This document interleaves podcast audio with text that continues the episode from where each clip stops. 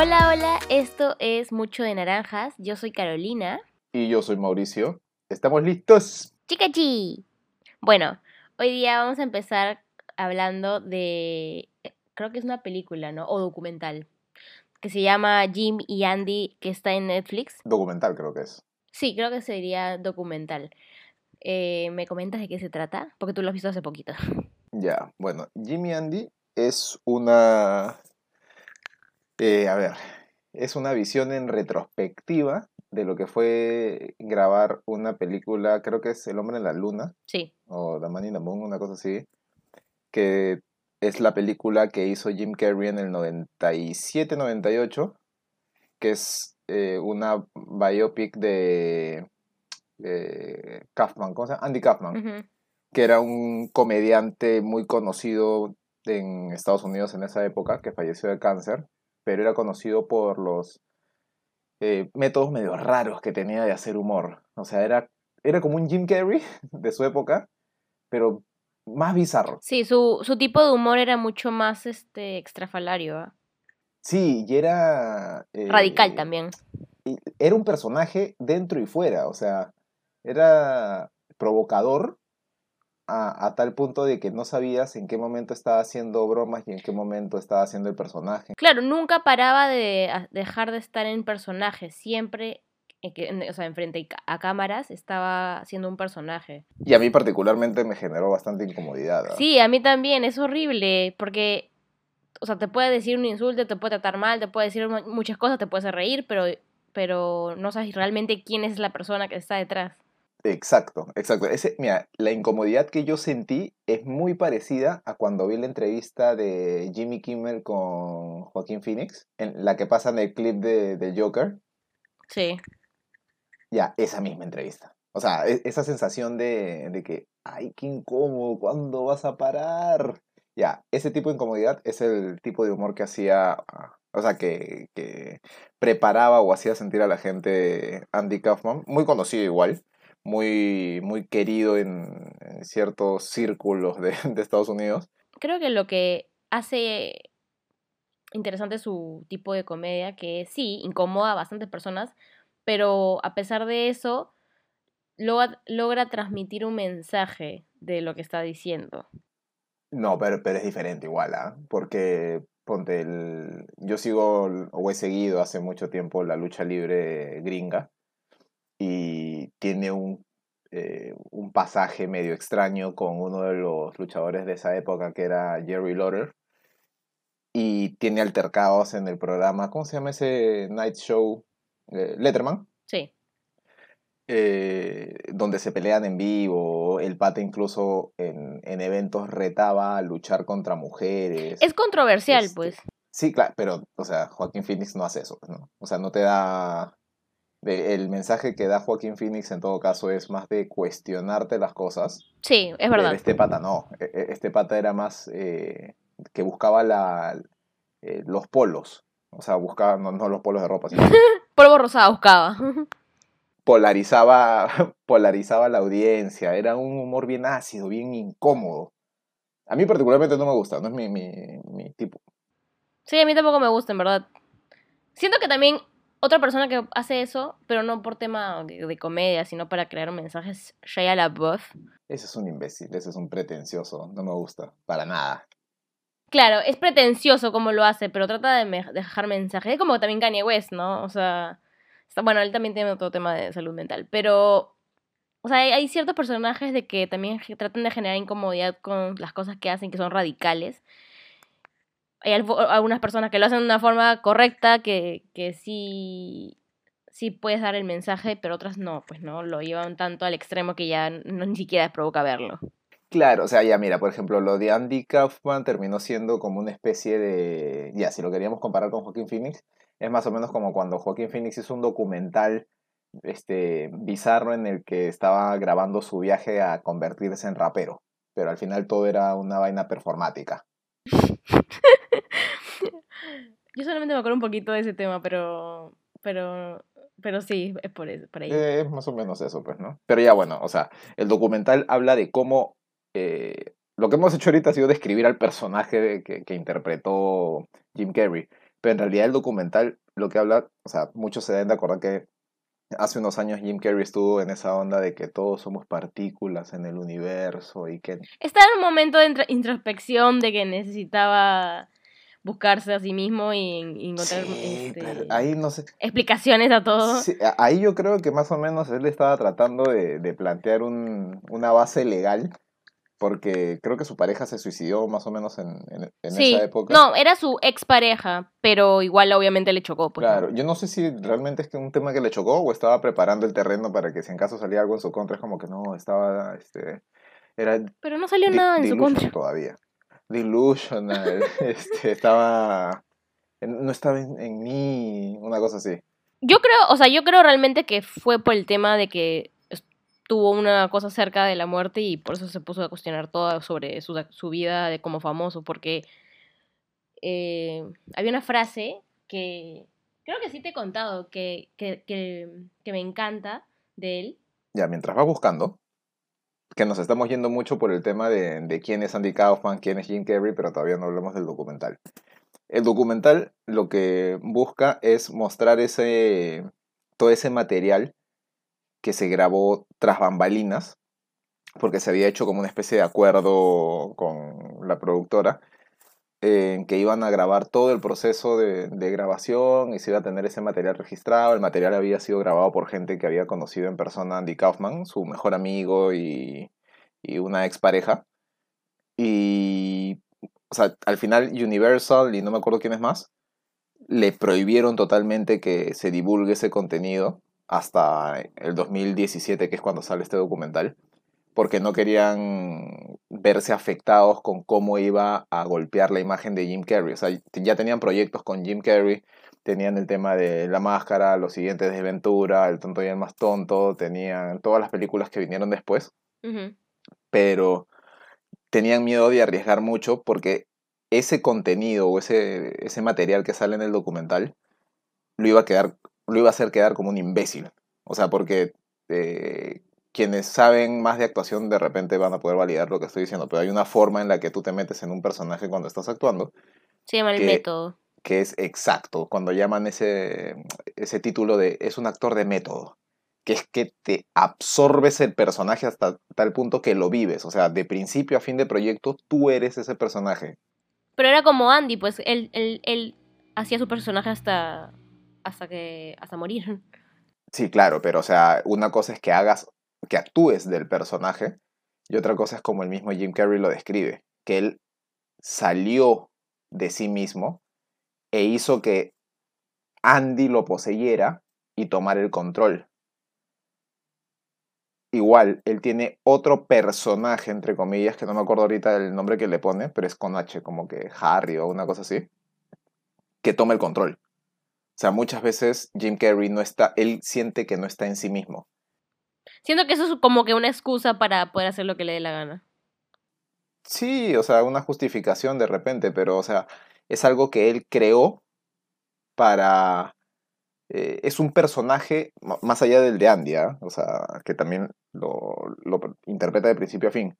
Él es como si tuviese una personalidad para Andy, otra personalidad para Jim Carrey, que es la, la persona que te habla normal como una persona de a pie, y otra que es la performática, la que sale en los medios, la que habla, la que hace chistes, la que hace muecas. La, ese, ese otro Jim Carrey tiene un nombre que, que, él mismo le ha dado, que ponte que sea Harry, pues, ¿no? Y él es el que sabe manejar el centro de atención, el que hace todas esas vainas. Entonces, al final el documental lo que hace es, entrevistando a Jim Carrey, o sea, como un uno a uno, eh, hablan sobre todo lo que pasó durante esa época de grabación y te van mostrando las cosas que, que hizo en el, en esa época, ¿no? Durante todo el... Sale Danny DeVito, salen todas las personas que participaron. Y el pata se metía tanto en personaje, hasta en el personaje que hacía el personaje. O sea, Andy Kaufman uh -huh. tenía un alter ego que supuestamente no era Andy Kaufman, sino eh, hacía lo mismo, ¿no? Interpretaba de, de, principio a fin al otro personaje. Y Jim Carrey, Jim Carrey hizo lo mismo. O sea, si este personaje fumaba y, y era alcohólico, lo veías a Jim Carrey haciendo lo mismo. ¡Qué bestia! O sea, pero te sacaba de quicio porque era incómodo para el resto. Es más, cuenta en una anécdota que el director le dice, necesito hablar con, con Jim. Y, y, Jim Carrey en el personaje de Andy le dice, no, pero yo soy Andy. Sí, no paraba y como que quiero hablar con él, quiero hablar con él y no podía. Y el productor le dice, necesito que pare. O sea, y agarra y como que Andy le dice, o sea, Jim Carrey interpretando a Andy le dice, puedo darte eso, o sea, puedo, puedo hacer que, que Jim tome el control nuevamente y solamente sea una imitación de Andy. Y dice que hubo un silencio y de ahí el, el productor le dice, no, no, no, está bien, nada más quería hablar un rato con Jim. Puta, qué pena. O sea, que eh, los tuvo a todos en jaque. Qué incómodo para todos. Y es un, es un documental que yo tenía anotado, pendiente de ver hace tiempo. Y recién lo he visto y sí, pues, o sea, totalmente de acuerdo con que no hayan querido que salga antes, porque si hubiese salido antes, muy probablemente yo no hubiese querido ver ninguna de las películas que vinieron después de Jim Carrey, por lo estúpido que lo hubiese considerado.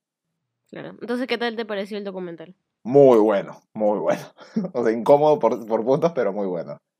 Sí, es bastante bueno.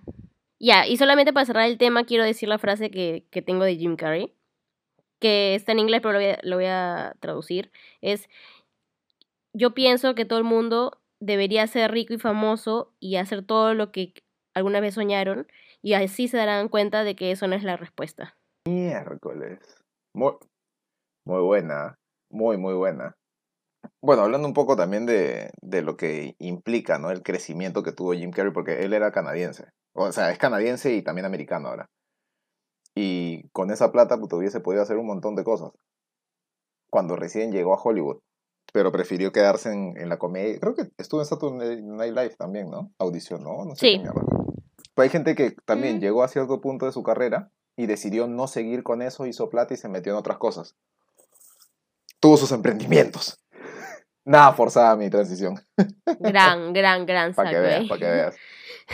Pero sí, el, el tema siguiente es la, la de los emprendimientos, que lo habíamos dejado eh, en el tintero en el episodio anterior, porque queríamos hablar un poco de cómo había sido eh, el abordar en emprendimiento, sobre todo en esta época de, de cuarentena, ¿no? Que algunos seguimos respetando, otros no, otros ya continuaron con su vida y todo. Sí, ya, ya están en Máncora en- sin mascarillas. Entonces, bueno, yo quiero hablar de mi emprendimiento primero, si me permites, Está bien, hazte de tu, tu cherry. obvio. Mira, yo nunca pensé, ni por acá, de que algún momento cercano iba a ser algún emprendimiento. Y creo que me salió, me salió súper innato, o sea, súper, no in- innato, pero me salió así sin querer queriendo. Orgánicamente. Porque. Porque no, no, o sea, no es que he estado como que años pensando en, en una cosa por hacer y, justamente ahorita fue la oportunidad y lo hice. No. O sea, me salió porque me di cuenta de que me gustaba muchísimo diseñar y, y bueno, también me gusta muchísimo la música, en especial el reggaetón. No me juzguen, Okis. Pero me encanta eh, Bad Bunny y comencé a hacer un, este, diseños eh, sobre su música porque me inspiran a, a hacer diseños. Y en- ¿Cómo diseño sobre su música? o sea, mm, crear imágenes con las letras de sus canciones, por así decirlo. Ya, o sea, inspirada en las letras de, de las canciones de Bad Bunny. Sí. Y, y ya, pues comencé a hacerlo por diversión y luego dije, ¿por qué no ponerlo en un polo? Porque yo, me, o sea, me encantan los polos con estampados. Y los mejor los que son unisex y que son largos. Este, entonces dije, voy a hacérmelo para mí y vi, y vi cuánto costaba y cuánto era el, el cómo era y me lo imprimí y me di cuenta de que por qué no hacerlo para otras personas porque estoy segura de que hay mucha gente que le gusta Bad Bunny como yo y que le gustan las letras también de sus músicas y de que y de otras músicas porque o sea, puedo crear el diseño de otras de otras de otras canciones de otros artistas también. Y entonces empecé a, a ver los diseños y, y comencé a crear. Pero, o, o como yo, o sea, ahorita que estás diciendo, me, me quedé pensando, me quedé colgado con lo que dijiste, debe haber un montón de gente que, que le gusta Bad Bunny, le gusta su música, le gusta otra cosa, este, o que le gustan los polos así. Y en mi caso es todo lo contrario, o sea, yo antes, eh, y tú creo que lo, que lo sabes bastante bien, yo por Bad Bunny no daba ni un mango, eh, no, no me vacilaba ni, ni la forma en la que canta, ni, ni nada cosas. Parece heladero. Heladero parece él, más bien. Este. Pero, y, y tampoco soy de, de los que usa polos estampados. O sea, no me gustan esos estampados eh, tan llamativos. Ah, pero tan- cuando te conocí, los estampados Ah, que bueno, usabas. no. Pero es que depende del tipo del estampado. A eso iba, pues. Depende Ok, del tipo ok. del estampado. O sea, cuando me conociste, yo tenía la, la onda de, del MMA porque en esa época entrenaba MMA.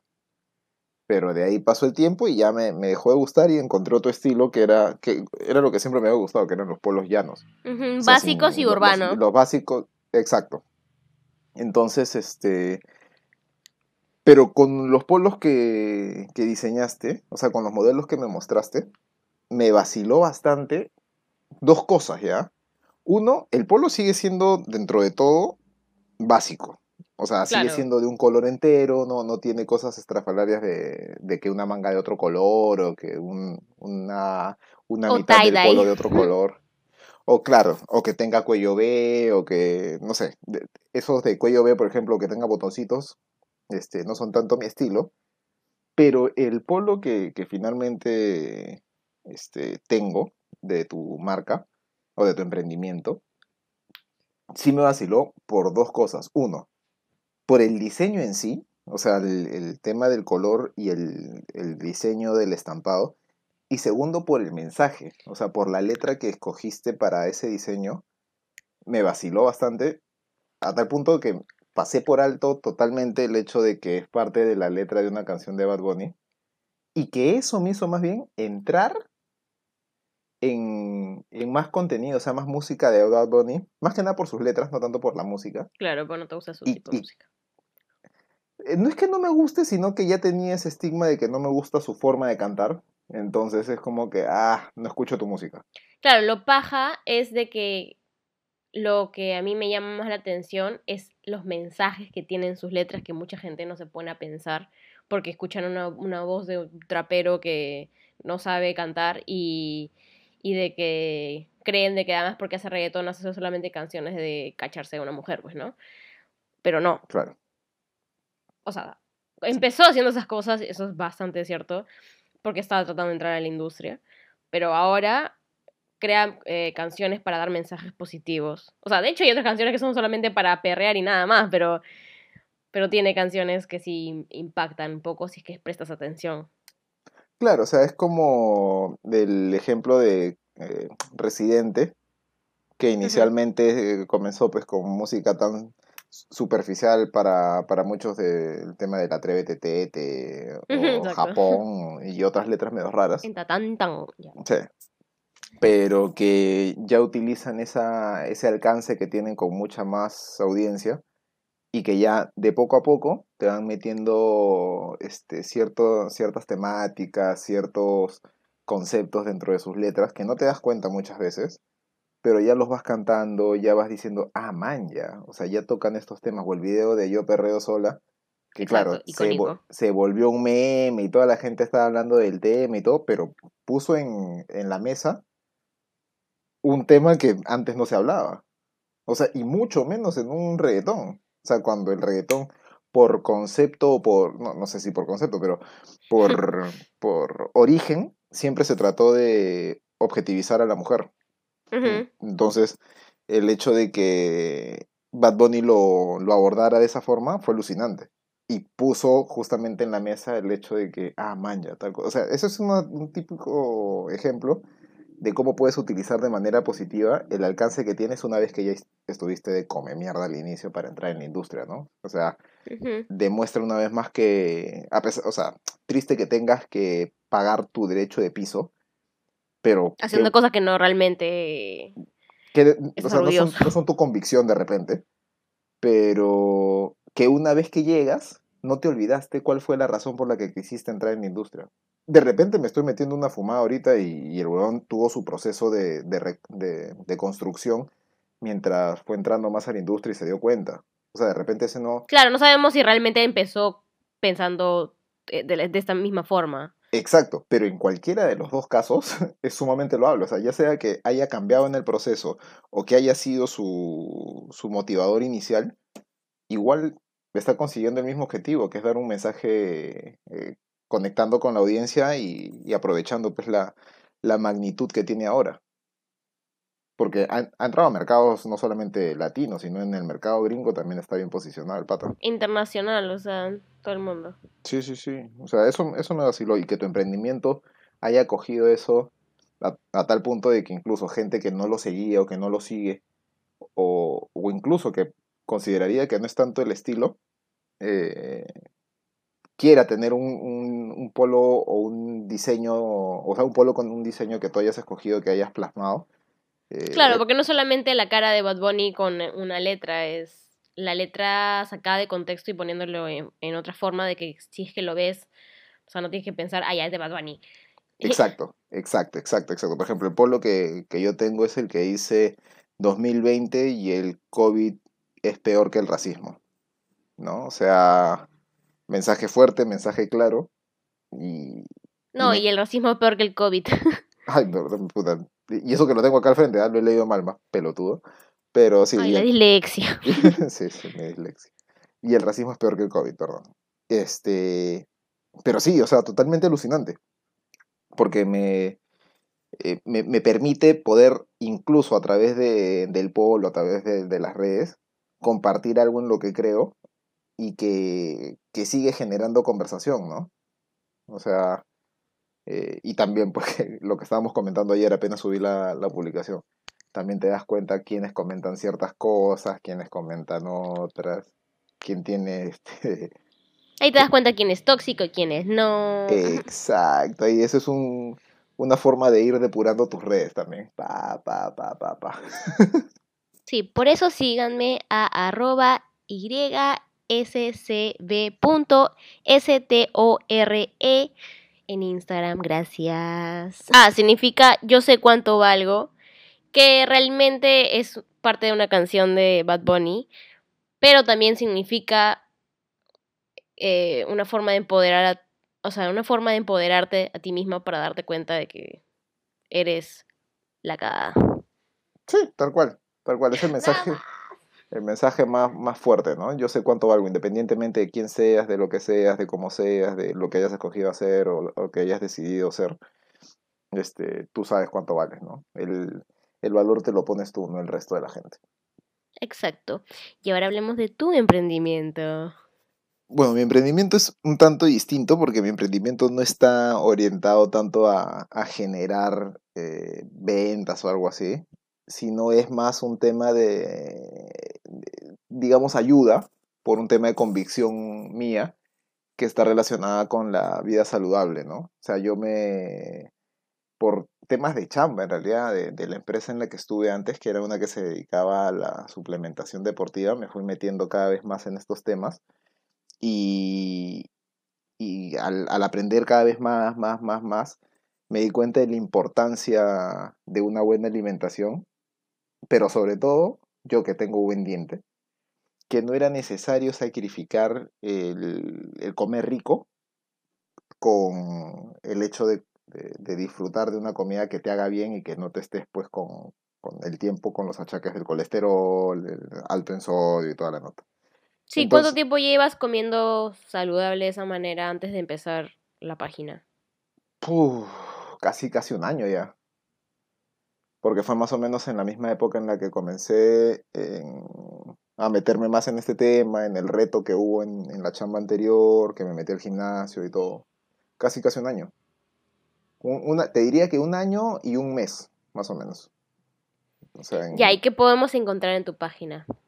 La página está eh, bajo tres pilares, ¿no? Que es eh, tips o recomendaciones, o parte más informativa, de, de, qué es lo que tienes que saber, ¿no? O sea, qué son las proteínas, qué son los carbohidratos, qué son las grasas, lo que hace cada una y, y cosa más este, educativa, por decirlo así, pero bien sencillo. O sea, lo básico que necesitas saber como para, para distinguir algunas cosas. Eh, el otro pilar es recetas, que es la que más disfruto, porque es donde Yo también. comienzo a hacer pruebas y pruebas y pruebas con un montón de, de, cosas, o sea, brownie de camote, brownie de plátano, galleta de garbanzos, que claro, si lo escuchas así nomás tú dices, ¿qué? Pero cuando las pruebas y después te digo eh, cuáles eran los ingredientes, no lo crees, ¿no?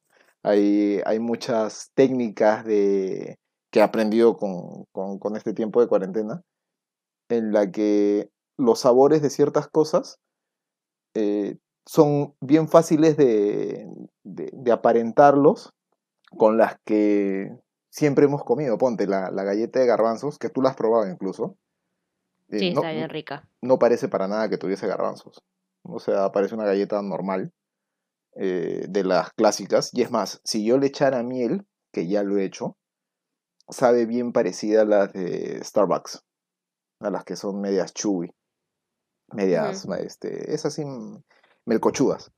Y queda buenísimo. Y también una vez yo hice este un mousse de chocolate eh, con tu receta y que tenía palta y que estaba literal para chuparse los dedos.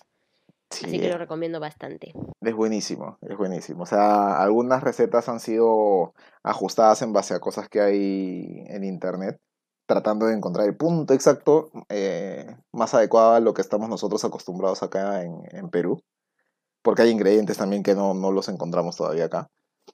Pero ese es el segundo pilar, ¿no? O sea, el tema de las recetas y todo, tanto dulces como salados, sin, sin pensarlo me enfoqué bastante en los dulces y terminé este, aprendiendo un montón de recetas dulces, que en realidad yo no soy alguien tan dulcero, pero que lo comencé a apreciar ahí. Y el tercer, tercer pilar es el de las recomendaciones, pero recomendaciones de restaurantes y de productos, principalmente restaurantes, ¿no? De restaurantes que te pueden dar opciones, eh, no te puedo decir eh, mal llamadas saludables, pero sí que tienen un balance, o sea, no, no hay una recomendación, ponte, de, de, algo que yo sepa que te vaya a hacer daño si es que tienes una... McDonald's. Claro, o sea, si es que tienes una condición eh, de colesterol o una cosa así, no te recomendaría comida chatarra, ¿no? Pero sí te recomiendo alternativas que te ofrecen no solamente ensaladas, sino que justamente salen de lo aburrido, de lo convencional de las ensaladas y te ofrecen otras alternativas como, no sé, pues el, eh, burritos saludables, eh, las pastas, las pastas estas con, con, huancaína, pero que es una huancaína hecha especialmente para, para gente, no sé, pues que, que, tiene alguna condición con los lácteos o los pestos. O sea, lo mejor que puedes hacer es también solamente comer cosas que saben que vienen de la tierra. O sea, no cosas, este, ¿cómo se llaman? ¿Preservantes? Las procesadas, las ultraprocesadas y procesadas, uh -huh. claro, sí. Sí, o sea, al final, al final no se trata de privarte totalmente de algo, sino balancear, ¿no? Eh, por ejemplo, hoy yo he comido un burrito que fue el, que recomendaste la semana pasada y ha sido riquísimo. Y no es un burrito que tú digas, ah, su saludable, pero tampoco me he desgraciado comiendo eh, así todo, toda mi semana, pues, ¿no? O sea, en la semana he comido equilibrado y el fin de semana ya comí algo un poco más relajado. El, el día en que trato de de pensar menos en qué tan bien estoy comiendo. Exacto, dándote un pequeño cheat meal, pero tampoco es increíblemente eh, con alimentos malos. Claro, claro, o sea, no es agresiva ni con nada, ¿no? Y, y ya, eso es, eso, o sea, eso es en base a mi emprendimiento. Mi emprendimiento se llama Fit Meal Hunter, que, que que es en Instagram y en español quiere decir pues eh, como que cazando la comida fit. O cazador de comida fit, mejor dicho.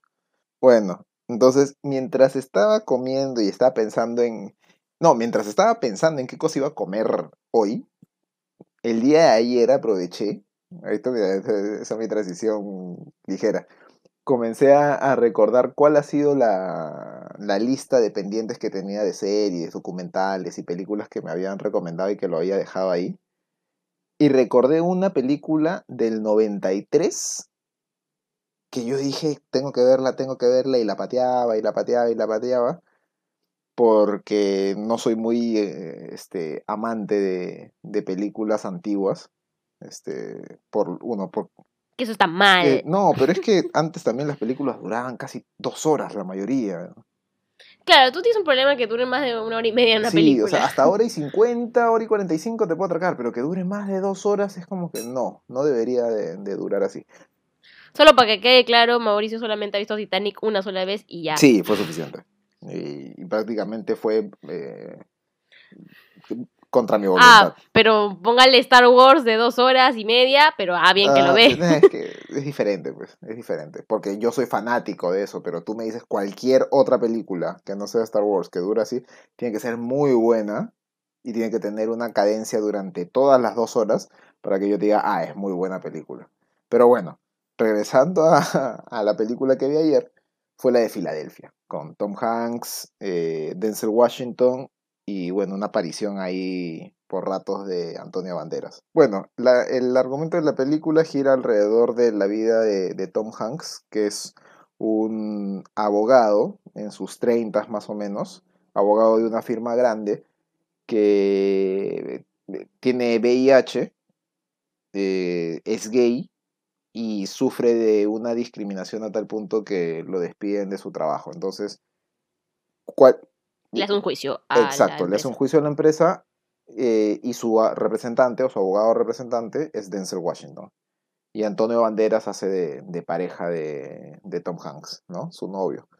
Entonces, es increíble que casi 30 años después seguimos viviendo el mismo tipo de, de estigmas sociales con la gente que tiene VIH, la, la falta de educación que tenemos sobre ese tema, que justamente porque es considerado tabú, Y creo que también porque en los medios, como estábamos hablando en Disclosure la otra vez, los medios lo ponen como un tema de que tienes VIH y ya te mueres. exacto, o sea, es como que estás condenado, si tienes VIH, estás condenado a morir.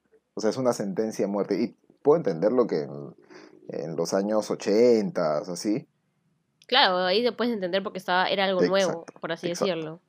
Pero ahora hay mucho, hay internet, puedes investigar y puedes darte cuenta que no, puedes tener VIH y puedes vivir una vida plena. Exacto. Y, y es como, como también lo dicen, o sea, esto no es un spoiler, sino es una frase, un quote de, de la película, pero que, que define también la película en, en, en su totalidad.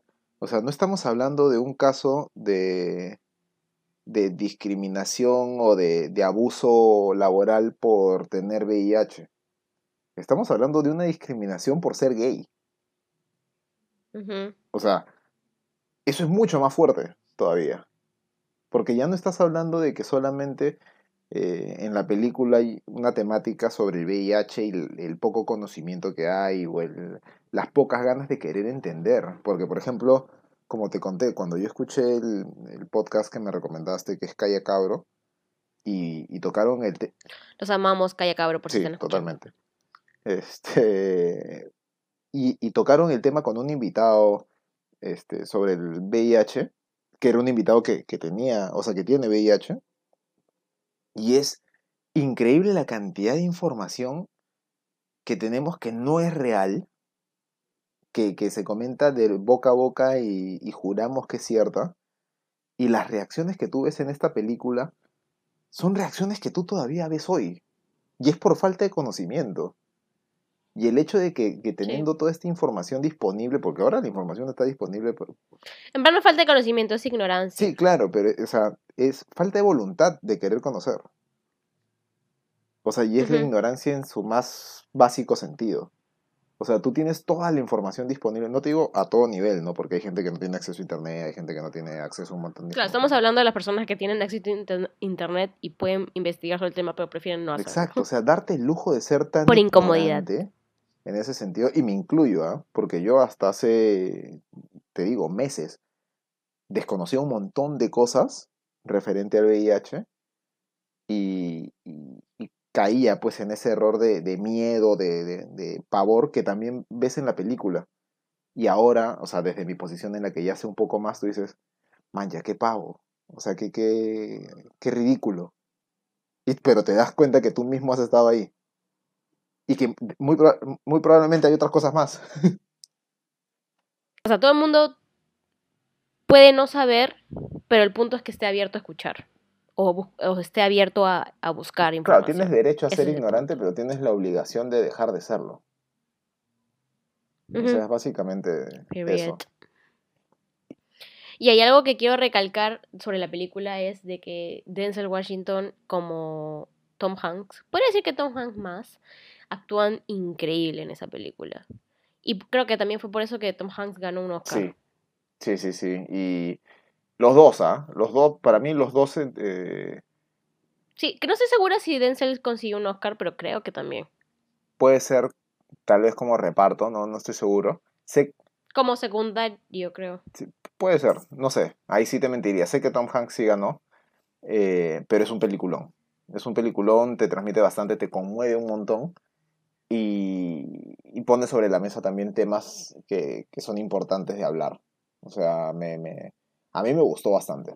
Y, y sí, a mí también me o sea, te, te, hace cuestionar, puta, ¿cómo puede ser? O sea, 30 años casi, 30 años de esta película. Y si no lloras viendo la película, no tienes corazón. Sí, o sea, a mí se me escaparon unas lagrimitas al final. Te llega a conmover. Pero ya no quiero hablar más del tema porque tengo miedo de caer en un spoiler. Pero es muy buena. Claro, muy claro, buena. claro. Ya, el tema del día es colegio, primera parte, porque aguántense, va a haber segunda parte. Sí, de hecho. Pero ¿por qué primera parte? O sea, tenemos que explicar por qué primera parte. Más allá de que sabemos que hay un montón de anécdotas en el colegio, es porque queremos dividirlo en dos. En las anécdotas de primaria y las anécdotas de secundaria, porque son dos mundos distintos, dos, o sea, dos mundos de preocupaciones distintas o de, de, de cosas con las que te enfrentas en primaria que en secundaria. O sea, en secundaria tienes más sí, la pubertad. de todas maneras. De, hay diferentes traumas. Sí, sí totalmente. y bueno, lo, lo bacán es eh, que hay dos aspectos bien marcados entre las anécdotas de, de tu primaria con mi primaria, porque yo estudié en colegio solamente de varones, y en el tuyo... Y público. ¿Qué? Y público, ¿no? Eso está bien huevón, ¿eh? ¿Estudié en colegio particular? ¿o? Ah, perdón, o sea, me equivoqué. Ya, que parecía este, nacional de esos que el gobierno ya no le da plata y que los profesores no van. Sí, obvio, obvio que parecía. Pero no, o sea, sí fue colegio particular. Lo más gracioso es que siento que gran parte de la plata que se invirtió en esos colegios fue por la hueva. Bueno, yo puse lo mismo con el mío y el mío era privado. Entonces... Sí, bueno. no, no, hay que decir nombres de colegios para no comprometer a nadie.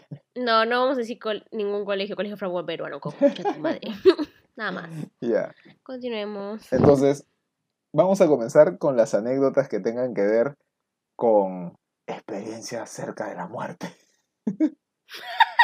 ¿Qué, qué dramáticos somos. Aunque yo siempre cuando cuento esto, siempre digo que es una experiencia casi que casi me muero. Sí, En realidad la dramática eres tú, porque lo mío sí está cerca de la muerte, el tuyo no sea. Bueno, yo creo, yo creo que sí, así que cada uno tiene sus propias experiencias. ya, lo que me pasó fue. A ver, pongamos en contexto. Cuando estaba en quinto de primaria, O sea, 10 años más o menos. sí, porque por ejemplo, para esto mi colegio no tiene sexto de primaria, tiene solamente primero secundaria. En fin, ya, en quinto de primaria fuimos a un paseo a Ica, ¿ya? No, no tengo la menor idea para qué fuimos. Primera diferencia con primera diferencia con mi colegio pobre, o sea, tú te vas a Ica de paseo, o sea, yo lo más lejos que llegaba era Chosica o, o el zoológico, pues, ¿no?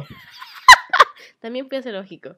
Ya, pero bueno, no. El punto Sí, es pues de que... seguramente tú te has ido al de Huachipa y yo me he ido acá nomás a la Avenida La Marina, al del Parque de las Leyendas. Ya, bueno, entonces fuimos a Ica y en un momento tuvimos que hacer lo de las dun de ir a las dunas y hacer eh, lo de los boogies y también hacer sandboard. Ya. Los boogies, puta, la cosa más chida del mundo. Estaba en plenamente mi felicidad. Este, estaba increíble. Pero Eh, cuando llegó al momento, Cuando hablemos de viajes, yo te voy a hablar de que yo tuve mi experiencia de muerte literal en, un buggy. sí, verdad. Este, ya, pero cuando llegamos al momento de hacer sandboard, estábamos empezando como que a hacer con pequeñas dunas y estaba yo tranquila. Y Ya. dije, ya, ok, sí puedo, está bien. Me daba miedo, pero lo estaba, lo estaba logrando. Pero hubo un momento como que era la última, la, la, el, el nivel final, de que había una duna enorme, pero enorme. Y cuando yo lo vi, yo di, o sea, me dio vértigo, básicamente. Yo decía, no puedo ni cagando bajarme esto, me voy a morir. Pero me dijeron, esta es la única forma de que se pueda bajar, así que tienes que hacerlo. O sea, nada de presión para nada. Y entonces dije, ya, está bien.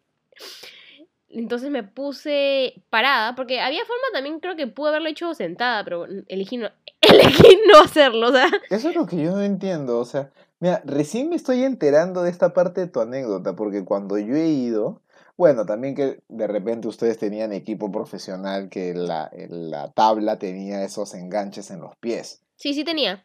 Ya ves, claro, no, cuando yo he ido, ya de grande, teniendo plata incluso, este, solamente me he subido a esas tablitas que tienen un strap tipo los de velcro, que te agarras, te pones así como Superman echadito encima Sí. y bajas así, o también he visto gente que baja sentada.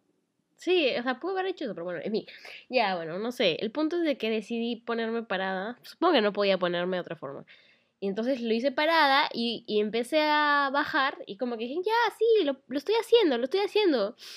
Y en un momento pierdo la estabilidad, no sé, y me comie y comienzo a rodar por la arena. Como literal una bolita de nieve, pero en la arena. Pero con, con los, este, los enganches de los pies todavía en la tabla. Sí, Miércoles. Eso de hecho duele, ¿ves? Porque la espalda se queda en la posición en la que están los pies. Sí, entonces ha- hago eso y llego hasta el final de la, de la duna. Pero rodando. Sí. Y- ah, para esto cabe recalcar que era gordita, así que el chiste se cuenta solo. Entonces, entonces, este, para esto la forma como que aterrizo, por así decirlo, es de mi cara contra la arena y, con, y o sea, literal tengo arena en la boca. Y, y mi profesor y todos mis amigos vienen, bueno, mi profesor y toda la gente que está en el, en el viaje conmigo, me, me dice, ¿estás bien? Y yo como que levanto la, la, la cara con arena en la boca y escupo la arena y digo, sí, estoy bien. No, es que así bajo dunas yo. Y cuando yo digo que ya, ya estoy bien, todo el mundo se comienza a reír, ¿no? Claramente. No, ahí básico es que te hagas la muerta. O sea, ahí tú tienes que hacer la finta de que te haces. No, ahí no era dramática, pero en ese momento no era dramática. No, ahí tú tienes que hacer eso para evitar que la burla estalle. Eso lo Sí, pero después. Tampoco fue tan... Bueno, creo que durante todo el viaje sí me molestaron, pero bueno, o sea, aparte de obvio. después del viaje ya no, ya no me dijeron nada. Obvio, Pero- la gente es cruel. Pero sí, el punto es de que esa fue mi una de mis experiencias frente a la muerte, según, según yo. Pero bueno, eso es para otra, otra anécdota. ¿Cuál fue la tuya? Man, ya, qué, qué curioso, porque la mía también fue en quinto de primaria. eh, pero el mío sí implicó un tema de, de cirugía, pero no porque pasó en el cole este, como tal, sino que estaba en un año escolar y estaba dando un examen y me comenzó a dar una- un dolor fuerte en mitad del examen, ¿ah?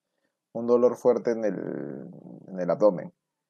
Y me dolía, pero al punto de que no recuerdo un dolor tan fuerte como ese. Y bueno, me, me llevan pues a, a dirección, llaman a mi mamá para decirle pues que tenía cólico, tenía un dolor fuerte, punzante y todo. Entonces mi mamá llega, eh, me llevan al- a la clínica y, y en la clínica me hacen unos análisis en los cuales yo tenía que permanecer sin comer no sé cuánto tiempo. Entonces no almorcé porque creo que hasta las 5 o 6 de la tarde tenían que, que esperar para recién hacerme los análisis porque había desayunado. Y ya pues me chequean todo.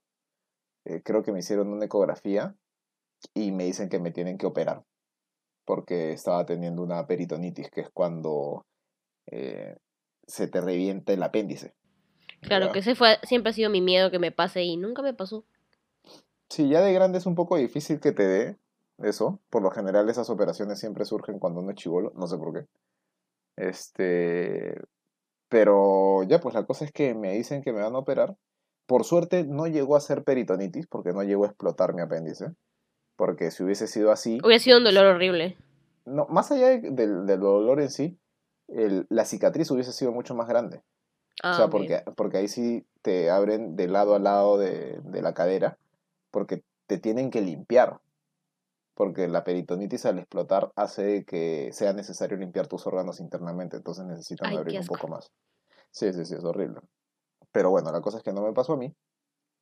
Me, me hicieron la operación, todo, pero, uf, o sea, fue una joda porque recuerdo clarito haberme despertado después de, de la operación. O sea, me acuerdo cuando me durmieron que la, la enfermera me dice, este, ya, cuenta de, De de 100 10 a- para atrás. ah, ah, no, no, no, de primero me dijo de 10 para abajo. ya. Puta, ya conté y normal, me dijo de 20, ya nada. Y, que- y ella estaba como que calibrando la cantidad de anestesia. Es que tienen que decirte de 100 para abajo. Sí, bueno, de ahí me dijo de 100, pero terminé de 100 para abajo y no me dormía. Sumare. Entonces de ahí me dijo, ya, ahora otra vez de 100 para abajo. Entonces cuando estoy otra vez 100, 99, 98, en algún punto me quedé dormido, no me acuerdo. Y lo siguiente que recuerdo es abrir los ojos, ver esa clásica luz de, de clínica o de hospital, blanca pero fuerte. Y tú dijiste, ya estoy en el cielo, ya me morí. Hola, Diosito, ¿cómo estás? Yo ya sabía que, me- que, que estaba en la clínica, pero es como que te despiertas y no estás seguro de cuánto tiempo ha pasado ni nada, pues, ¿no? Claro, puede ser que tres años, O sea, no, no, una no, semana. tú pensabas que habías cabeceado y en eso eh, mueve un poco, o sea, apenas abrí los ojos, vi la, eh, la luz de este foco y me vino el dolor de la operación, que te juro es un dolor inexplicable, porque claro, tengo la herida abierta, ¿no? Entonces comienzo a gritar, ¡ah! Nunca en mi vida me había dado un dolor así. Pero normalmente deberías estar con los este analgésicos de la operación, pues, ¿no? Sí, pero supongo que para ese rato ya se me habían ido por lo mismo que también me desperté, pues, ¿no? Ah, o sí, puede sea, entonces se me va la anestesia, se me va el tema de, del esto, porque creo incluso que yo seguramente me desperté por el dolor.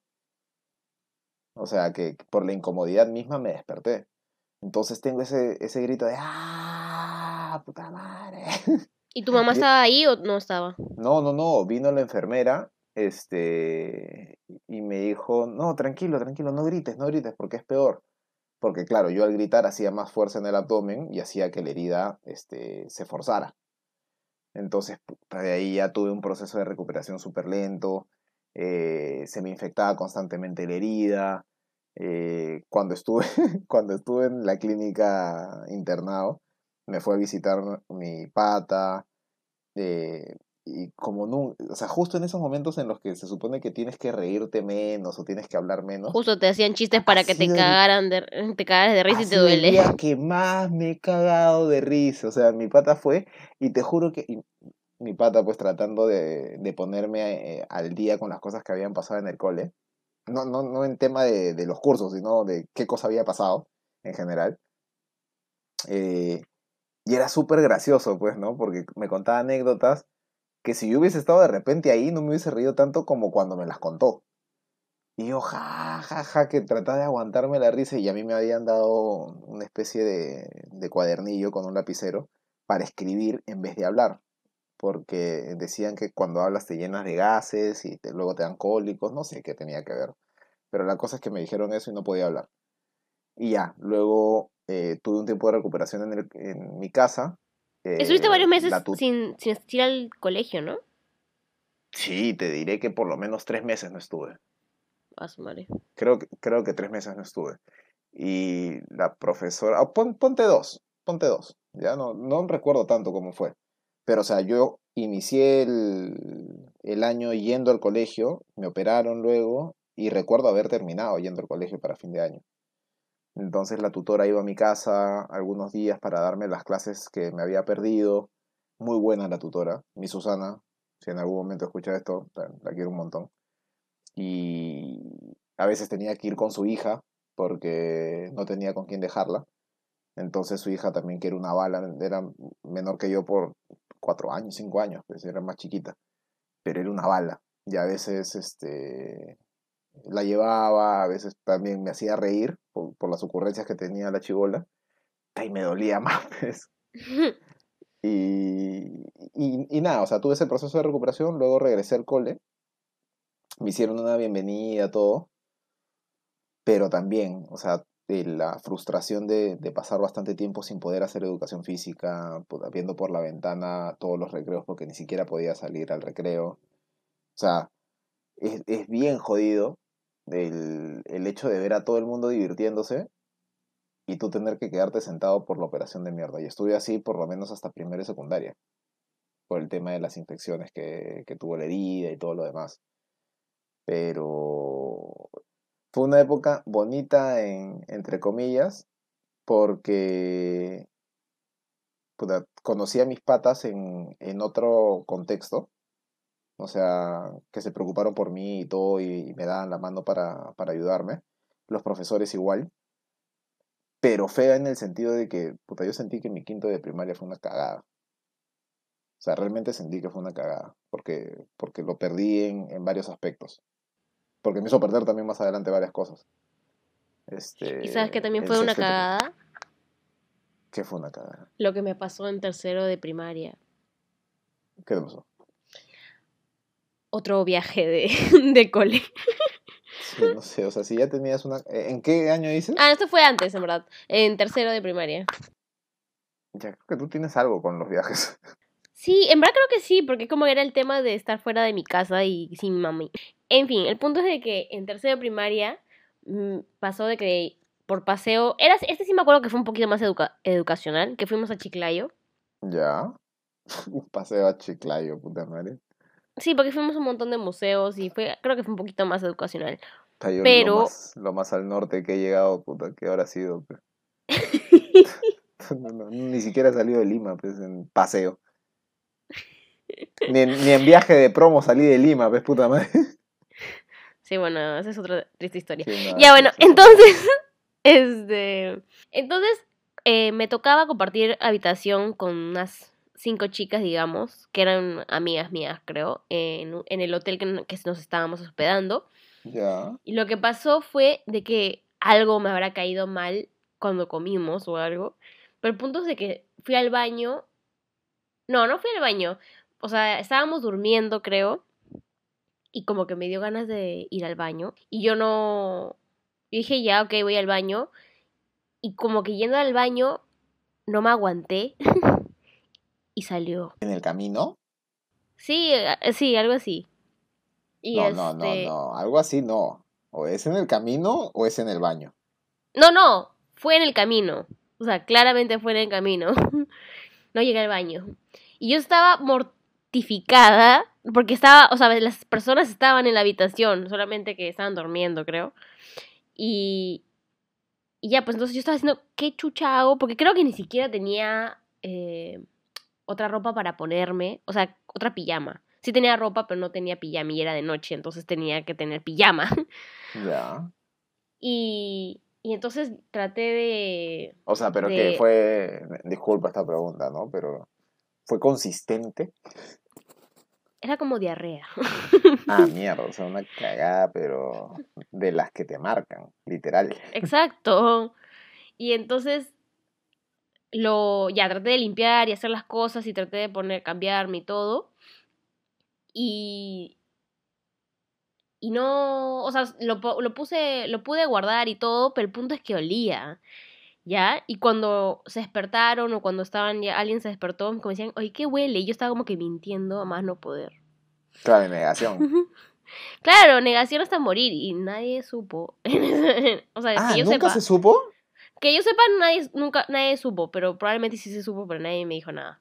Ah, no, pero bien, o sea, saliste bien librada. Sí, creo que sí. Pero ¿sabes lo que me acabo de acordar ahorita también? De que cuando me regresé de, o sea, en el aeropuerto para mi casa, una amiga me llevó con su mamá ya. O sea, de ese viaje. Ya. Y me, y me acabo de acordar de que me meé en el carro de mi amiga. Me acabo de acordar. Tengo problemas. Estoy- Tuve problemas cuando era chivola para contenerme. Sí, o sea, pero no podías decir, oye, este, tengo que ir al baño. No, pero es como, es como que había salido de... O sea, ya tenía ganas de ir al baño cuando ya entré al carro, recién. Y era todo el camino hacia mi casa, que eran una hora y media, dos. Y me cagaba de... O sea, no me cagaba. Me orinaba. y me oriné. En un momento me oriné y yo estaba como que, a la mierda. Como, o sea, ¿cómo, ¿cómo demonios voy a salir de esto? O sea, pero el punto es que nunca me dijo nada la chica. Pero mojaste el, el, el sí, carro. mojé el carro. O sea, el asiento. Miércoles. Yo dije, a la miércoles me va, me va a decir algo el, día, el lunes siguiente o lo que sea, o me va a decir algo por el tema. Y qué, ca- y, y qué mal que le haya malogrado el carro, pero puta, nunca me dijo nada. Qué bien, aunque sea, nunca me dijeron nada, porque qué rocho. O sea, yo ya me sentía pésimo. Pero qué buenas personas, ¿ah? Porque, o sea, tranquilamente la, la chica o la mamá pudo haber comentado, o sea, de repente lo comentaron entre ellas, pero no llegó a, al cole. Claro. Man, ya, qué, qué, qué, qué loco. O sea, yo nunca entendí ese tema de, de las personas que no pueden contenerse o hacer algo para, para retener sus fluidos. Pero en el cole en el que yo estuve también hubo un caso así de un chico que cada tanto veíamos que lo sentaban afuera del, del salón y, y era porque se había cagado encima, pues, ¿no? O sea, era como que tenía un problema, no sé si tenía que ver con, con un tema de, de seguridad o un tema físico, nunca lo supe. Oye, pero a mí también me pasó de que uno de mis compañeros se cagó en primaria. Y sí me acuerdo bastante de ese tema, porque todo el mundo se burló de él. Pobrecito. Ya, claro, pero, o sea, eh, es, no sé, eh, si pasa una vez y es marcada, te, te acuerdas. Pero cuando es recurrente, ya es como que hay algo, pues hay una señal. No, claro, hay algo médico ahí, ¿ah? Claro, puede ser. Eh, o de repente que de chivolo no sabes diferenciar entre un pedo y una cagada, ¿no? Pero pasó va- varias veces. O sea, yo recuerdo que fueron varias porque no fue una sola vez, no fue dos veces. O sea, ya de tres en adelante ya para mí son varias. Eh, pero, no, pero nunca, o sea, y fue en primera de primaria también, pues. O sea, y en primera de primaria no, no era, creo que no, la mayoría no era muy consciente de lo que estaba pasando. Cada uno tenía, bueno, también que mi primera de primaria era una porquería, porque la profesora que nos tocó de tutora era una loca que como no le gustaba que los niños hicieran bulla por ser niños, nos ponía este, esa cinta, ay, no es aislante, ¿cómo se llama esa cinta adhesiva, la gruesa, la de embalaje? Nos la ponía en la boca. ¿Qué? Oh, no eso es tortura. alucina. Que claro, ¿Qué nosotros hablas? de chivolo eh, nos reíamos, pues, pensamos, ah, cuando uno es chivolo no sabe distinguir entre lo bien, o sea, lo, lo bueno, lo malo, porque cuando estás en primera y primaria, todo bueno, es si nuevo. tus papás no lo hacen, o sea, si tus papás no te lo hacen, deberías algo nuevo, pues, ¿no? No, pero todo es nuevo, pues. O sea, en el colegio, cuando estás en primera y primaria, casi todo es nuevo. El hecho de que lleves un cuaderno, el hecho de que comiences a escribir, porque claro, en inicial también tienes un cuaderno, pero es diferente la, la metodología. Porque no O sea, tienes sí, una- sí entiendo u- que es algo una nuevo. estructura de Sí. cursos, no tienes nada. Y esta profesora es una locaza. ¿Ya? Loca es porque sí, eso es medio psicópata. Sí, sí, sí, sí, sí. No, psicópata no, pues sociópata de repente. Pero sí, o sea, nos puso, y más de una vez también, o sea, mi- mis patas que, que seguramente escucharán esto, se van a acordar que la profesora nos ponía esta cinta de embalaje, put, y nosotros tratábamos de soplar, ponerle babita para que se, se afloje un poco, y hablar entre nosotros así como que de costadito. Y Pero era todos se a ponían o- todos, o, alguien... A todos, a todos, a todos, a todo el salón. O sea, imagínate la chambaza de ponerle a más de 25, 30 alumnos esa vaina. O sea, te atraco si es que le pones a uno y es tu momento de cólera, tu momento de ira y estás tratando de mandar un Claro, como castigo para como que, se vaya al rincón. O sea, Exacto. Pero a todos, o sea, quiere decir que eso es aga- bien a- raro. agarraste y de forma planificada comenzaste a cortar uno a uno los pedacitos para cada uno de los chivolos. O sea, y esa vaina así. Mira, eso recuerdo más, por ejemplo, que el hecho de, de lo del el pata que, que se cagaba de cuando en cuando. Pero hacía otras cosas aparte de eso raras. Aparte de cagarse, ¿o me hablas de la profesora? No, hablo de la profesora. Ah, de la profesora eh, era muy temperamental, gritaba O bastante. sea, les pegaba. Eh, no, eso vino después en otros años, con otros profesores. O sea, mi, mi cole era bi- bien, bien de la antigua, pues era bien colegio de varones, esa vaina de la letra con sangre entra, de que si te portas mal hasta cierto punto, este, te pueden dar tu estate quieto. O sea, sí, no, no era tan, tan con la filosofía de que al niño no se le toca ni, ni nada. O sea, ya Sí, o sea, retrógrada. Sí, no, y en secundaria, puta, ni te cuento. O sea, este cole por algo se vino a menos y por algo ya no existe. Pero tenía, tenía bastantes vainas bien cagadas en, en esa época. Por, por lo mismo de que los profesores eran, o sea, por ejemplo, esta profesora de primaria era de alguna forma familia de los dueños. Ah, entonces no la podían tocar. Exacto, exacto. O sea, e- era, era creo que la, la esposa o la cuñada de la hija del dueño, una huevada así. Me, medio extraña, me extra- Yo no me llevaba mal con nadie, ¿ah? Con toda la gente de lo, de- del cole, o sea, la, la gente de poder, por llamarlo así. Nunca me llevé mal, este, al contrario, era como que el engreído de la, de la hija del dueño. eh, me quería un montón la, la señora. Este, por, por lo mismo de la época también en la que me operaron y toda esa vaina. Y bueno, porque tuve también una experiencia de, de, de bullying. No que yo era víctima, no, no, al contrario, no que yo era el agresor, sino que yo fui víctima. Y ahí esta hija de- de- del promotor, que el promotor era el dueño, este, cogió simpatía conmigo aún más porque ya me conocía de antes. Este, porque mi vieja siempre me dejaba y yo siempre estaba entre los primeros puestos y era el correctito, el que saludaba y todo porque mi vieja me había eh, formado así. Entonces, cuando en cuarto de primaria tuve una experiencia así de bullying, eh, como que se, se hizo más fácil o más rápido llegar a, a que esta gente dueña o los que daban las órdenes se enteraran antes. Igual no hicieron ni mierda. Pero, Como pero- en todos los colegios. Sí, sí, sí. Pero tú has tenido también experiencia de bullying, creo. Ya ahorita voy a contar la mía, pero... Este... Sí, sí, lo que pasa es de que hay, hubo, había un chico en mi... Para esto, desde que estoy en, en antes de primaria, ¿no? ¿cómo se dice? Inicial. Sí, inicial o kinder, no sé. Ni inicial, ya, digamos inicial. Desde que estoy en inicial hasta terminar el cole, secundaria, estoy con las mismas personas. O sea, eran la misma, las mismas personas que estaban... O sea, toda tu vida lo hiciste en un solo colegio. Sí. Y Ya. este, salvo que vengan gente nueva por este extranjeros. Extranjero, pero en el mío el- lo único que llegó fueron de provincia. De intercambio, lo que quería decir es intercambio. Pero igual, del extranjero. bueno. Ya, pues no, en mi cole vinieron de provincia. Es que era un colegio francés, pues. Ah, bueno. Ya dije que se recuperaron. Ya. Este, ya, bueno, el punto es de que desde que empezaba primaria había un chico de que le encantaba hacerme la vida imposible.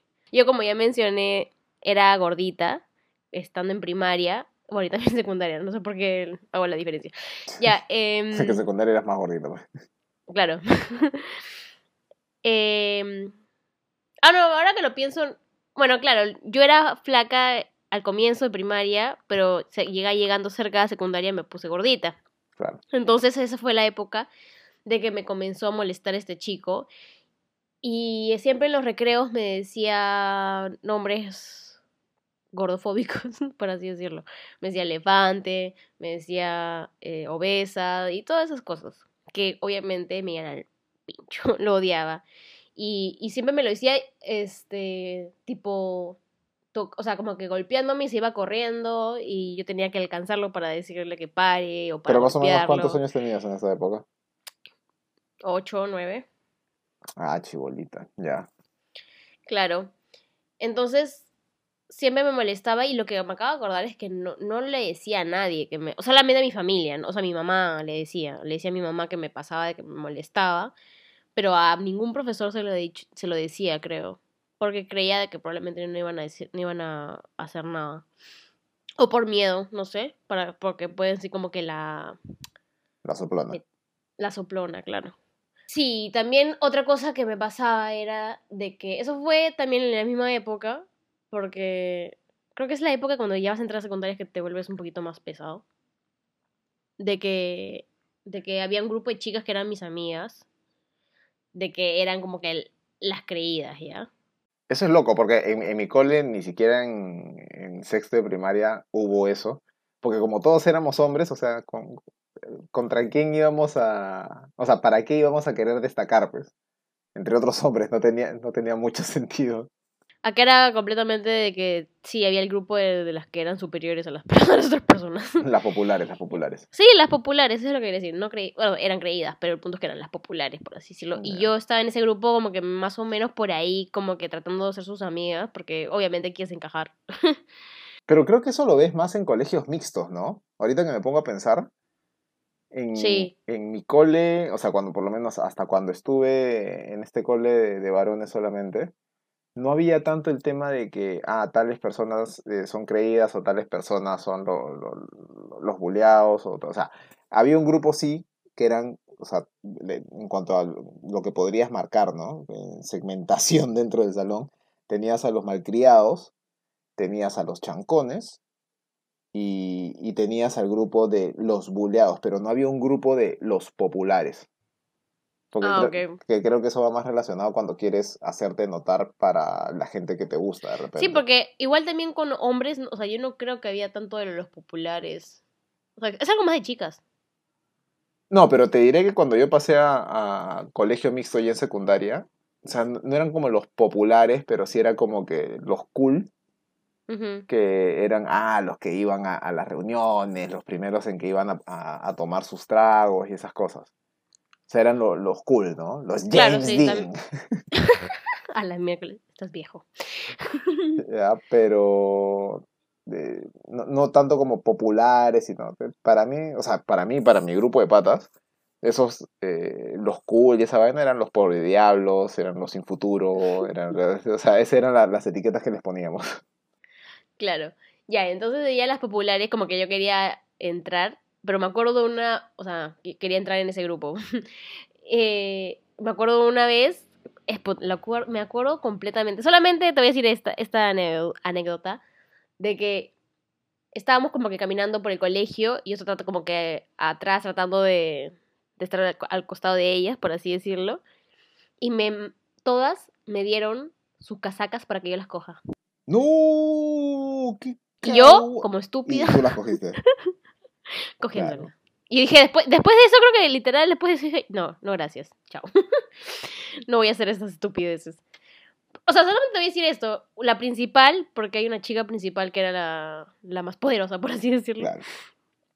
Eh, ella hizo su cumpleaños de que, es que también tenía plata, pues, ¿no? Eh, de que eran, o sea, te, te- te vestías como Britney Spears en Upside Down Again. ¿Ya? Upside Down Again es la que está en Marte, ¿no? Sí. Ya, la, el, el coso rojo, el, vesti, el Tipo vesti- la vestimenta tipo roja. látex, cuerina, no sé. Exacto. Imagínate yo que me puse eso y era una cosa, una bolita roja. O sea, pero ¿por qué te pusiste eso? Porque eran mujeres era eso y hombres era, creo que el astronauta, creo. ¿Pero que lo- las obligaron para eso? Sí, era como que el uniforme, por así decirlo, del cumpleaños. Puta madre. Yo no hubiese, yo no hubiese ido ni cagando así. O sea, Es que yo quería entrar. no, sí, yo sé, yo sé, no, no, no estoy juzgando eso, pero o sea, a mí me hubiese costado bastante, sobre todo si no estoy seguro conmigo mismo, con mi actitud o lo que sea, no, no hubiese atracado. Claro, esa fue mi, esa fue- la época de colegio ha sido mi época de tratar de ser, seguir, o sea, ser, par- ser oveja, ser... Claro, ser parte del grupo. Sí, después de eso dije, no, ahí nomás. Pero otra cosa que también quería comentar era de que, que esa sí me marcó muchísimo más que el bullying que me hicieron mis compañeros. Era de que eh, tenía clases de ballet. A mí me encantaba el ballet. Porque lo hice desde chivola, desde que estaba primero de primaria, creo. ¿Pero era ballet en el cole? Sí, era, había clases de ballet. Ya. No, cada vez que me entero de más cosas que hacías en tu cole, carajo, me doy cuenta de lo pobre que era el mío. Ya. Entonces, desde primero de primaria hasta quinto de primaria yo hacía ballet. Entonces, cuando empecé a engordar, lo que pasó fue que la profesora de ballet me dijo en la cara, en la cara, una niña de 8 años ya, o 9, diciéndome, eres muy gorda para hacer ballet. Hija de puta. Y ahí dejé ballet por completo. Ah, te, te, te cagó, te cagó mal. No, sí, me cagó mal además porque también le conté a mi mamá y mamá dijo, tú ni cagando vas a, a estar de nuevo con esa profesora. Pues. O sea, claro, había dos opciones, ¿no? O te decía eso y simplemente ya lo dejabas. O decía bajar de peso. No, no, no, no, no, no, para mí esa no era una opción, sino que yo decía, o, o das un paso al costado porque obviamente esa profesora no te suma y ya, o sea, dejas el ballet porque te creó ese golpe, o te sacan de ahí y te ponen en otro sitio donde puedas seguir haciendo ballet, pues, ¿no? Claro, pero eh, la profesora me creó un trauma que me, que me unió ese trauma con el ballet y ya no lo dejé. Claro, por asociación. Sí, ¿no? Y además que eso está más reforzado cuando ves en, en la mayoría de, exposiciones o u obras de ballet que todas son flaquitas, pues, ¿no? Sí. Qué, qué feo. Qué feo. O sea, yo también he sufrido bullying de chivolo, pero mi bullying eh, no, no en el sentido de que te hagan sentir mal por tus defectos o porque no eres parte del grupo o por lo que sea. Eh, porque mi forma de ser, mis propias inseguridades, eh, hacían de que siempre tuviese una respuesta rápida. Entonces, y mi sentido del humor va en ese lado. cuando me dices algo, siento que, que me vas a querer atacar o algo, como ya te analicé de pies a cabeza, siempre tengo una respuesta rápida. Entonces, si en algún momento tratas de fastidiarme, te la devuelvo rápido. Entonces, eso lo fui adquiriendo y desarrollando desde chivolo. Pero en lo que sí no pude, este, que nunca pude superar, y eso lo, fui aprendiendo después, y, y, por eso que también me volví tan bueno discutiendo, es que no me gusta pelear. O sea, físicamente, no me gusta pelear. Es más, ah, ya, porque te iba a decir si te gusta discutir con las personas. Exacto, o sea, discutir es una cosa porque puedo hacer que una persona cambie de opinión o que una persona se cuestione o atarantar tanto a una persona que, que se reprime o, o, da un paso atrás cuando quiere atacarme. Pero el, el tema del golpe físico nunca me gustó, nunca, nunca me he sentido cómodo este, incluso cuando me metí ya de grande a, a, practicar este, MMA y toda esa nota, nunca me ha gustado. Eh, a pesar de que tenía buenos reflejos y todo, pero tenía buenos reflejos porque no gustaba que me golpearan. O sea, a nadie le gusta en realidad. Pero era muy bueno esquivando, pero tenía mucho freno al momento de golpear. O sea, me, me, me daba, no sé, como que un... Claro, tú nunca ibas a dar el primer golpe. Exacto, exacto, tal cual. Ah, pero si te golpeaban, tú te sabes defender. Ah, exacto, también. O sea, eh, tenía esa vaina de que yo no daba el primer golpe, pero y, trataba de esquivar lo más posible. Y, es lo mismo como cuando juego fútbol. O sea, te, te, freno y trato de entrar limpio, trato de entrar limpio, hay choques normales, todo. Pero basta que yo vea o sienta de que tú has tenido intención de, de golpearme, ahí es donde me cambia el chip y te la tengo que devolver. Pero en la justa medida. O sea, si tú, no sé, pues me dejaste el pie o me metiste un codazo, Claro, no, te vuelves American Psycho. Claro, o sea, ten por seguro que te voy a dar exactamente lo mismo. O sea, ni más ni menos. Exactamente lo mismo. Sí, siempre ha sido así en todo sentido. Sí. O sea, es, por ese tema tipo justicia, venganza que tengo, ¿no? Pero cuando era más chivolo, cuando estaba en cuarto de primaria, eh, tuve un caso en el que un pata de la nada, y era un primo mayor de mi pata, de uno de mis mejores amigos en esa época, que de la nada, puta, él estaba en primero de secundaria y yo estaba en cuarto de primaria. O el pata era tres años mayor que yo. Y no sé por qué, no sé cómo fue que comenzó, que primero comenzó a insultarme, creo, o a ponerme apodos, y yo ni lo conocía, ¿ya? Este, yo no sé por qué fue que me agarró bronca a mí. Y, y era siempre en las mañanas, porque en las mañanas hasta antes de que comiencen las clases, mi vieja me, llevaba al cole, ponte siete y media, porque ella también tenía que ir a chambear, entonces me dejaba siete y media, y de 7 a 8 yo estaba con mis patas en el patio esperando a que comenzara la clase a las 8. Y en ese rato era donde aprovechaba este pate y me insultaba, o sea, mis patas se abrían, pues, ¿no? Porque no era con ellos. y, y en una comenzó a, empujarme, a, no, no a golpearme como, como puñetes, pero sí a empujarme, a hostigarme. Entonces yo decía, ¿qué tenía este pata? Y me hacía sentir Tenía mal. ganas de joder. Sí, claro. Entonces, puta, pero me hacía sentir mal, pues, ¿ya? Este, más inseguro y todo, yo ya no quería ir al colegio incluso. Y mi mamá se dio cuenta, me acompaña un día. Yo no quería porque, puta, cuarto de primaria ya tienes ese complejo, sobre todo si es Ah, espera. Fue, o sea, de que varias ocasiones te estaba empujando, te estaba molestando y fue en una que, que decidió golpearte. No, fue varias veces que pasó todo. O sea, que me insultaba todo y que también me empujaba y todo. O sea, fueron varios días.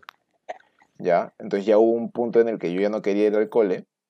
Mi mamá se dio cuenta y, puta, como te digo, pues yo ya tenía ese tema de eh, cuarta primaria, nueve años, un chivolo, colegio de varones. Ya tienes ese complejo de que no quieres que tu mamá te esté llevando, que no quieres que, que seas el hijo de mamá y toda la nota. Pero mi mamá dijo, o sea, contra mi voluntad, mi mamá dijo, yo voy a ir, que no sé qué, que no sé cuánto. Y dejó que yo vaya hasta el salón, que hiciera mis cosas normal, pero mi mamá no se fue. Se quedó ahí este, en el patio, como si fuese pues otro padre que está llevando otro chivolo, y se gana con el pase pues de que el pata eh, me estaba hostigando. Entonces ahí es donde ella aparece y como que lo cuadra, y el pata, pues, irrespetuoso totalmente, ah, le llegó al pincho y todo. Este, creo que también le faltó el respeto a mi mamá, mi mamá lo, lo encaró más fuerte. Pero nada, o sea, el pata se quedó callado y ya. Y puta, cualquier herida, ¿no? Puta, ya lo cuadraron, ya aprendió, no va a joder. Nada, día siguiente la misma historia. Pero, no sé por qué, no recuerdo quiénes estaban en ese salón. No, yo no conocía a nadie que no sea de mi salón. O sea, para mí los demás salones eran como que no existían. Este, pero recién a partir de lo que voy a contar ahorita es donde sabía que existían otras personas. Que era No sea- creías que había nadie más. no, no, no, o sea, me refiero a que no los conocía, pues, no, no tenían cara para mí, era como que el grupo de personas que también van al colegio. Entonces, eh, para eso, mi colegio, dentro de todo, eran bien separados los salones. O sea, era grande el colegio, para un chivolo de nueve años lo ves grande y ves como que hay bastante distancia. Y este colegio, el primero es de secundaria, estaba en el tercer piso y mi salón estaba en el primer piso. Este pata se tomaba la chamba de bajar desde el tercer piso para joderme. Entonces, eh, de la nada una mañana ya mi mamá había ido y, y todo, mi mamá juraba que, que había pasado el tema. Pero nada, eso fue, ponte, un lunes, un martes que fue mi mamá, y al día siguiente o a los dos días, este, se me acercan un par de patas del mismo salón del pata. O sea, yo me enteré luego que... No, no, no, miento, no eran del mismo salón, eran mayores que él, pero no sé de qué salón eran. Este, pero que se habían ganado con el pase, de que el pata me estaba hostigando. Y era un pata tan ladilla que creo que también ellos le tenían bronca. Pero estos dos patas bajan eh, a primera hora, antes de las 8 de la mañana. Y me dicen, Chucha, despiertos para, para el trámite. sí, sí, sí. Y me dicen, ven. Este, yo digo, ¿qué fue? Ven, porque tienes que... No, no, no vamos a dejar que, que te esté, que te esté jodiendo este pata. No me acuerdo cómo se llama, Giovanni, no me acuerdo cómo se llamaba, ¿ya?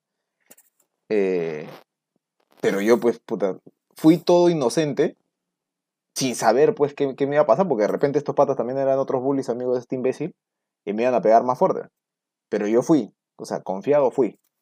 Puta, subo hasta el tercer piso, y al pata lo habían magullado de tal forma que ya cuando yo llegué, el pata estaba metido en un tacho de basura de los grandes y no podía Ah, como salir. ¿no? colegio o sea, como película americana. Sí, o sea, no era que lo habían metido de cabeza, sino que lo habían puesto como que sentado y no podía, o sea, su, su cabeza, sus hombros estaban a la altura de sus rodillas, así todo encogido, y no podía moverse.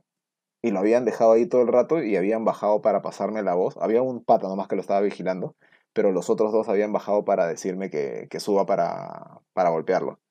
Y me dijeron, este, a mí, ya no me dijeron nada a mí, más como diciéndome, empújalo, o sea, o golpéalo. Pero ellos sí estaban como diciendo, puta, no queremos que lo vuelvas a joder este pata. O sea, Qué amenazándolo. raro. Te juro que nunca voy a olvidar, o sea, no me acuerdo de las caras de estos patas, pero nunca me voy a olvidar la experiencia de sentir que había alguien que daba un paso hacia adelante por otro. y que no tenía nada, o sea, no le debía nada, que no, no tenía ni, la, ni una razón para hacerlo, y que aún así lo hicieron. Porque estos patas ni me conocían, ni sabían quién era. Claro, pero sí te habían visto, o sea, sí te habían visto que... El, Se sí habían ganado con el visto, pase. sí habían visto que el pata te estaba molestando en algún momento, porque si no, ¿cómo sabían si te molestaba? Sí, claro, y yo sabía que, que ellos le tenían bronca al pata, pero, pero, o sea, no tenían tampoco ningún deber de decirme a mí, oye, ven, que vamos a aprovechar que nos hemos desquitado nosotros para que también te beneficie a ti y no te joda. O sea, Claro, no, tenía que, no tenían que pasarte la voz. Exacto, exacto. Y esa vaina me marcó tanto, o sea, para un chivolo de, de cuarto de primaria, te, marca tanto saber de que sí hay personas que, que dan un paso hacia adelante por ti cuando tú no puedes. Y esa vaina me, me dejó esa imagen tatuada eh, a tal punto que, claro, cuando yo he visto casos en los que yo he podido defender a alguien que está claramente en, en desventaja, eh, tratar de ayudarlo, ¿no? En, en lo posible, de repente no de manera violenta, o sea, no de manera física violenta, pero sí dando un paso hacia adelante. Sí, eso está bien chévere. Te, te aprendiste algo de eso. Sí, sí, sí, totalmente. O sea, e- e- eso me pareció realmente bonito. Eso me pareció realmente bacán que, que estos chicos hicieran eso. Creo que eran, ponte, de tercero y secundaria, el pato estaba en primero y yo estaba en cuarto. Era como si hubiese sido una justicia divina. Sí, como si Dios un ángel que te estuviera cuidando. Sí, la verdad que sí. Si, si en algún momento alguno de estos chicos escucha este, este podcast y sabe que ellos han sido quienes me ayudaron, totalmente agradecido hasta el día de hoy, porque es algo que nunca voy a olvidar. Oh. Ya bueno, para cerrar este podcast, este, nuestras recomendaciones de la semana. Este, yo voy a recomendar la serie Emily en Paris. Que quiere decir Emily en París, nada más. Ay, la que estudió en colegio francés. Bueno, yo para esto odio el francés ya, pero no por el hecho de que la, la lengua sea mala, sino como, sino porque el todo el tema que tuve en el colegio, de que me hayan obligado a aprenderla y, y los temas, y la- las asociaciones que tienen con... Claro, lo odias Sí, por lo asociación. odio por asociación, no porque odio el lenguaje. Pero, Claro. Ya viendo esta serie, me ha dado unas ganas enormes de largarme de aquí y irme a Francia y, y hablar el francés que sé, porque nunca lo uso. Pero bueno, está muy chévere, es una mezcla entre Sex and the City y Gossip Girl, así que si te gusta esas series, te la recomiendo bastante. Bueno, bueno, me parece curioso que digas que quieres irte con el francés que sabes, cuando decir cornichon o decir omelette du fromage no es francés como para sobrevivir, pero no, está bien. ¡Oye! ¡Ese eres tú! Sí, es verdad, ese soy yo, estoy, estoy proyectándolo. Ya, no, mi recomendación va para, para la gente que le gusta el, documentales o que le gusta ver temas tipo reality, porque el- lo que vi esta semana, por recomendación de- del gerente de la empresa donde estoy trabajando, es una docuserie producida por Prime Video, o sea, de Amazon, que se llama All or Nothing, de la historia sobre los Tottenham Hotspurs, que es increíble, o sea, no es la historia general. E- e- Esto, esta docuserie es de, de bastantes entregas, o sea, hay de los All Black de Nueva Zelanda, hay sobre otros equipos, hay sobre equipos de la NFL y todo lo demás. Pero el que yo he visto y el que recomiendo es el equipo de Tottenham, de la liga inglesa, que si te gusta el fútbol, te va a encantar. Si te gusta el tema del liderazgo, te va a encantar. Si te gusta ver eh, cosas tipo reality deportivo, también te va a gustar. Porque habla sobre la última temporada, incluso habla sobre parte de lo del COVID que estamos viviendo y cómo enfrentó el equipo y el liderazgo de José Mourinho, que es un entrenador súper polémico por sus declaraciones, por cómo trata su imagen con la prensa y todo lo demás. Y que yo lo odiaba, lo odiaba, lo odiaba, lo odiaba, o sea, odiaba la imagen que proyectaba la forma de ser que parecía tener. Pero cuando vi el documental y me di cuenta de la forma de trabajo, el tipo de liderazgo, su compromiso, su entrega, su pasión por lo que hace, es imposible que no te toque de una forma en la que quieras sentirte identificado y te sientas identificado con él. O sea, es admirable la forma en la que trabaja eh, y el, el, el bon, ese vínculo que genera con, con su equipo y que se pone la camiseta de una. O sea, es alguien que te saca adelante y que sabe qué es lo que necesitas y qué tipo de liderazgo necesitas. Y es una recomendación que sí o sí la, la firmo ahorita. Es una tremenda docuserie. Son nueve capítulos de más o menos 45 minutos cada uno, que lo puedes ver un capítulo cada noche, una semanita y media ya te lo acabaste. Es muy, muy paja. Muy, muy paja. Así que a ti también te la recomiendo, Caro. Sí, de hecho lo voy a ver. Bueno, y así llegamos al final. Ya nos hemos pasado cerca de, de media hora con todos los cortes y cuchillazos que le va a meter Caro en la edición. De repente va a ser menos. Y, y nada, ya con todas las recomendaciones y todo el tema, estaremos viendo cuál será el tema para la siguiente semana. Ya lo sabrán cuando escuchen el siguiente capítulo. sí, eso es todo. Chao, chao. Aplausos.